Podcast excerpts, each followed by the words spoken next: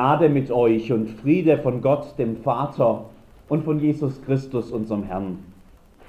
Liebe Schwestern und Brüder in Jesus Christus, komm Herr, segne uns, singen wir in einem bekannten Kirchenlied.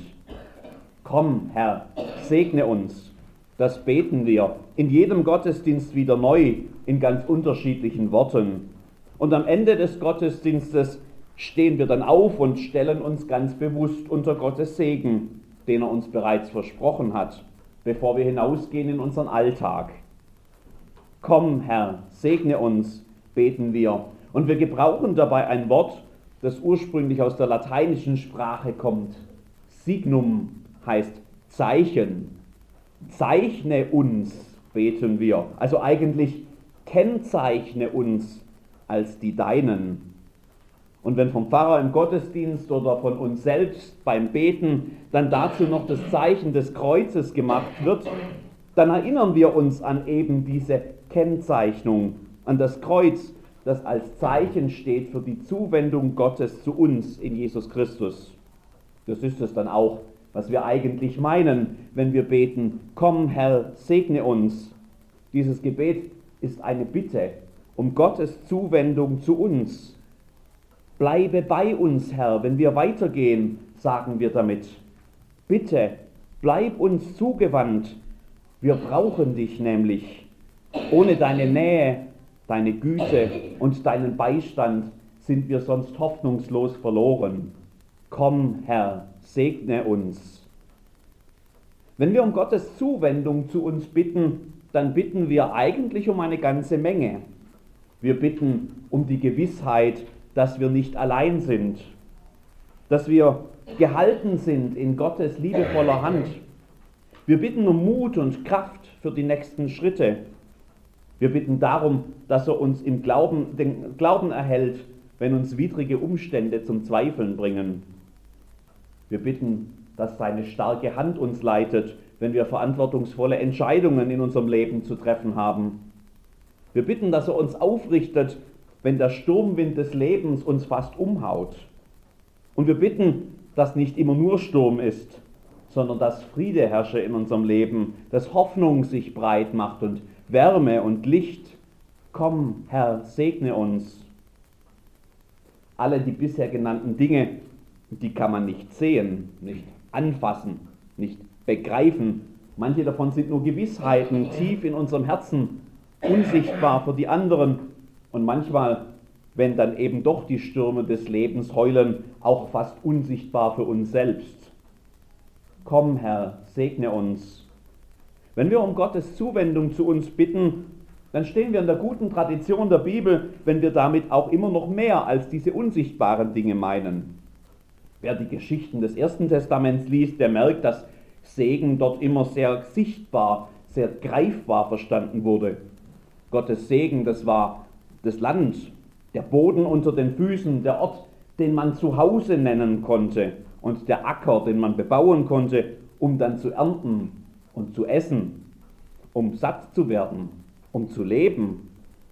Gottes Segen, das war ein Land, wo Milch und Honig fließt. Natürlich nicht wörtlich in den Bächen und Flüssen Israels, aber sprichwörtlich ein Land, das mehr als genug zum Leben hergab. Fülle, Überfluss, Segen eben. Komm, Herr, segne uns. So verstehen wir Segen ja durchaus auch. Wenn wir beten, komm, Herr, segne uns, dann beten wir auch, unser tägliches Brot gib uns heute. Und was wir vielleicht nicht sagen, aber in Gedanken noch dazulegen, gib uns dann auch noch was drauf auf unser tägliches Brot, Herr. Wurst und Käse und Nutella und zum Mittagessen ein Schnitzel und Spätzle und Kartoffelsalat und vielleicht einen guten Wein dazu. Komm, Herr, segne uns. Das beten wir immer wieder. Das haben wir auch dieses Jahr schon viel gebetet. Und dann stehen wir am Sonntag überall in Kirchen in diesem Land vor reich geschmückten Erntedanktischen und plötzlich begreifen wir, wir sind Gesegnete. Ja, wir sind bereits Gesegnete. Wir haben so viel. Fülle, Überfluss, Segen eben. Auch wenn das Erntedankfest im engeren Sinn ja ein landwirtschaftliches Fest ist, geht es bei dieser Feststellung natürlich noch um viel mehr. Schon Martin Luther macht es deutlich, wenn er im Katechismus die Bitte um unser täglich Brot erklärt. Da schreibt er, tägliches Brot ist alles, was Not tut für Leib und Leben, wie Essen, Trinken, Kleider, Schuh, Haus, Hof, Acker, Vieh, Geld, Gut, fromme Eheleute, fromme Kinder, fromme Gehilfen, fromme und getreue Oberherren, gut Wetter, Friede, Gesundheit, Zucht, Ehre, gute Freunde, getreue Nachbarn und desgleichen. Und wenn wir dann noch an die vorher aufgezählten unsichtbaren Zeichen des Segens denken, dann müssen wir eigentlich auch dort dieselbe Feststellung treffen. Wir sind Gesegnete. Liebe Schwestern und Brüder in Christus, wenn der Pfarrer am Ende des Gottesdienstes uns zuruft, geht in diese Woche als Gesegnete des Herrn, dann steckt da viel mehr drin als nur ein frommer Wunsch für uns alle. In diesem Satz steckt immer wieder neu die Gewissheit, ja sogar die Feststellung dessen, was uns oft ganz selbstverständlich erscheint. Wir sind bereits Gesegnete. Das liegt nicht an uns, auch wenn wir froh sind über so manche technische Fertigkeit, über viel Wissen und gutes Handwerk, gerade auch im Bereich der Landwirtschaft, das für eine gute Ernte notwendig ist. Das Gesegnetsein geht dem allen noch voraus. Es kommt von unserem Gott, von unserem guten, gnädigen Gott, der uns immer in allem schon vorauseilt und uns schon da beschenkt, wo wir noch gar nichts dafür getan haben. Wir sind nicht nur Gesegnete, wir sind Gesegnete des Herrn. Komm Herr, segne uns, singen wir. Wir, die Gesegneten, die Gesegneten des Herrn. Komm Herr, segne uns, Nie sind wir allein, stets sind wir die Deinen. Lachen oder weinen soll gesegnet sein. Und dann im zweiten Vers dieses Lieds, keiner kann allein Segen sich bewahren. Weil du reichlich gibst, müssen wir nicht sparen. Segen kann gedeihen, wo wir alles teilen. Und plötzlich sind wir ganz nah bei diesem Text aus dem Prophetenbuch des Jesaja. In dessen dritten Teil, dem sogenannten Trito Jesaja, da erinnert uns ein namentlich unbekannter Prophet daran, dass Gottes Segen uns ja nicht im luftleeren Raum zufällt. Wir sind schließlich nicht allein. Es gibt noch andere um uns herum. Andere, die vielleicht nicht aus der Fülle leben, die Mangel haben, keinen Überfluss, die noch nicht gesegnet sind, aber es vielleicht noch werden könnten, zum Beispiel durch uns. Segen kann gedeihen. Der Text des Propheten ist ein Segenstext. Das kann man nicht übersehen, wenn man ihn aufmerksam liest. Dann wird dein Licht hervorbrechen wie die Morgenröte, und deine Heilung wird schnell voranschreiten, und deine Gerechtigkeit wird dir vor dir hergehen, und die Herrlichkeit des Herrn wird deinen Zug beschließen. Dann wirst du rufen, und der Herr wird dir antworten. Wenn du schreist, wird er sagen, siehe, hier bin ich. Dann wird dein Licht in der Finsternis aufgehen und dein Dunkel wird sein wie der Mittag. Und der Herr wird dich immer da führen und dich sättigen in der Dürre und dein Gebein stärken. Und du wirst sein wie ein bewässerter Garten und wie eine Wasserquelle, der es nie an Wasser fehlt. Und es soll durch dich wieder aufgebaut werden, was lange wüst gelegen hat und du wirst wieder aufrichten, was vor Zeiten gegründet ward. Und du sollst heißen, der die Lücken zumauert und die Wege ausbessert, dass man da wohnen könne. Welch eine Fülle an Bildern, welch eine Liste von Zusagen, von Versprechen. Plastischer kann man die Zuwendung Gottes eigentlich kaum mehr beschreiben, diese Zuwendung, um die wir bitten.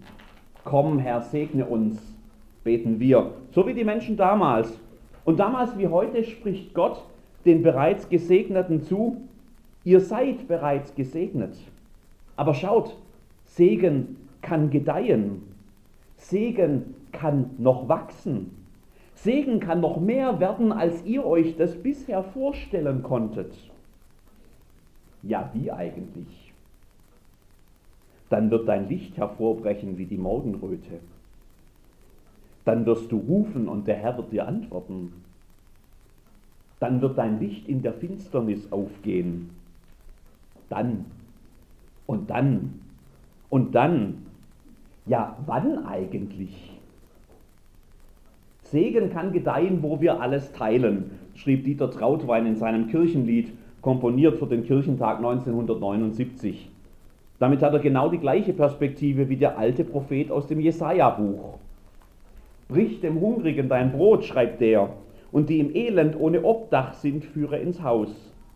Wenn du einen nackt siehst, so kleide ihn und entzieh dich nicht deinem Fleisch und Blut.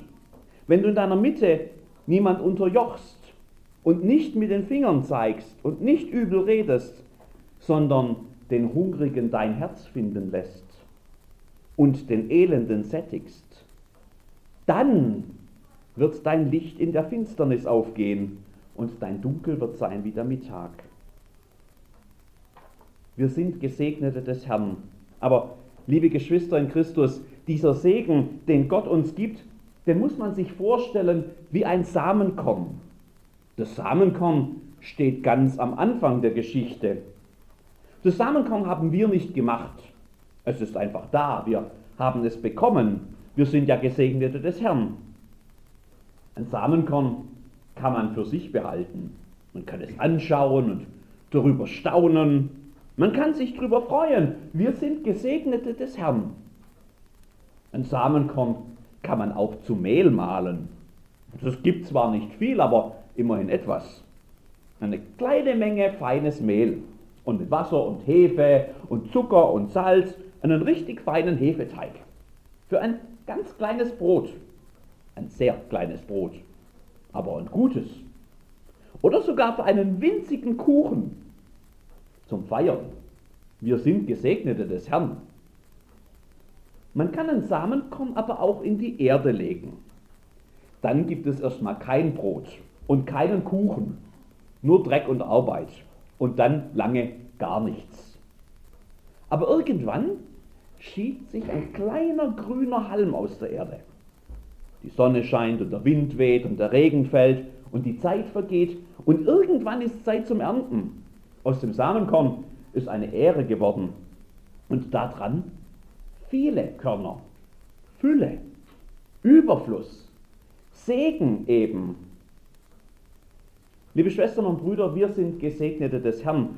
Darüber sollten wir uns freuen und Gott danken. Aber was machen wir eigentlich mit diesem Segen? Segen kann gedeihen, singen wir. Wann? Wo? Segen kann gedeihen, wo wir alles teilen, wo wir hergeben von unserem Überfluss, wo wir den Segen, den Reichtum, den Gott uns schenkt, als Samenkorn sehen bei den Menschen um uns her. Da gedeiht Segen, da wird er noch schöner. Da entfaltet sich erst das wahre Wunder wir sind noch mehr gesegnet und die anderen auch. Brich dem Hungrigen dein Brot, sagt der Prophet. Und wir haben gesehen, es geht tatsächlich um viel mehr als nur um das eigentliche Brot. Segen kann gedeihen, wo wir alles teilen. Ich nehme mal an, hier im Haus Reichberg gibt es vermutlich recht wenig Grund, dem Mann im Nachbarzimmer ein Stück Brot zu bringen oder die Suppe mit der Tischnachbarin zu teilen hier bekommt ja jeder genug zu essen und keiner muss hungern. Brich dem Hungrigen dein Brot, kann hier vielleicht etwas ganz anderes bedeuten. Zeit miteinander zu teilen vielleicht. Füreinander da zu sein, damit keiner alleine sein muss. Einander zu helfen, wo dem anderen die Kraft fehlt.